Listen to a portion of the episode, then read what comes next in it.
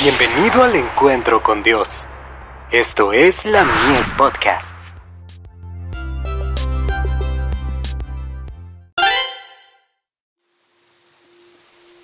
Recibiréis poder, nacidos de nuevo.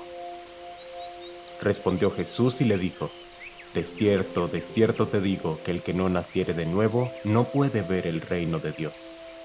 Juan capítulo 3, verso 3. Venga tu reino hágase tu voluntad, como en el cielo, así también en la tierra. Mateo capítulo 6, verso 10. Durante toda su existencia, Cristo tuvo el propósito de dar a conocer la voluntad de Dios, tanto en la tierra como en los cielos. Dijo, el que no naciere de nuevo no puede ver el reino de Dios.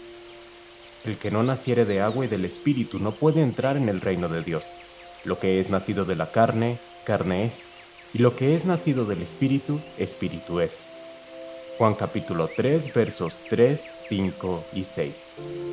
Para entrar a su reino, Cristo no reconoce como necesaria la pertenencia a ninguna casta, color o nivel social. La admisión no depende de la riqueza o de la superioridad del linaje. Todos los que nacen del Espíritu son súbditos.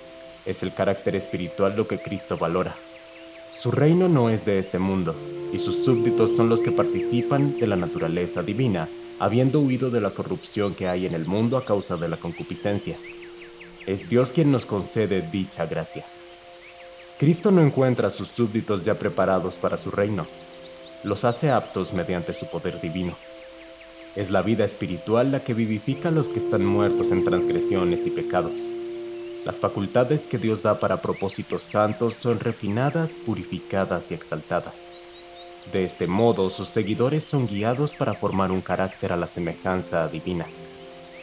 Aunque no hayan usado bien sus talentos y por ser desobedientes se hayan hecho siervos del pecado, e incluso Cristo haya sido para ellos piedra de tropiezo y roca de agravio a causa de haber tropezado en su palabra, sin embargo, gracias a la atracción de su amor, al fin son conducidos a la senda del deber. Cristo dijo, He venido para que tengan vida y para que la tengan en abundancia. Juan capítulo 10, verso 10. Jesús es la luz de la vida e infunde su espíritu a los que se dejan atraer con su poder invisible. Al rechazar su servidumbre al pecado y al entrar en la atmósfera espiritual, pueden captar que han sido el pasatiempo de las tentaciones de Satanás, que han estado bajo su dominio y que felizmente lograron quebrar el yugo de la concupiscencia de la carne. Satanás hace lo imposible para retenerlos, los asalta con muchas tentaciones, pero el Espíritu actúa con el propósito de renovar la imagen que Dios creó en ellos.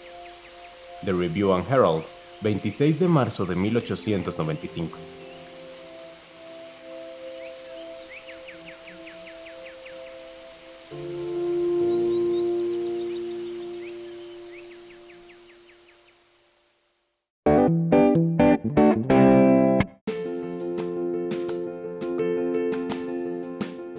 Visítanos en www.ministeriolamies.org para más contenido.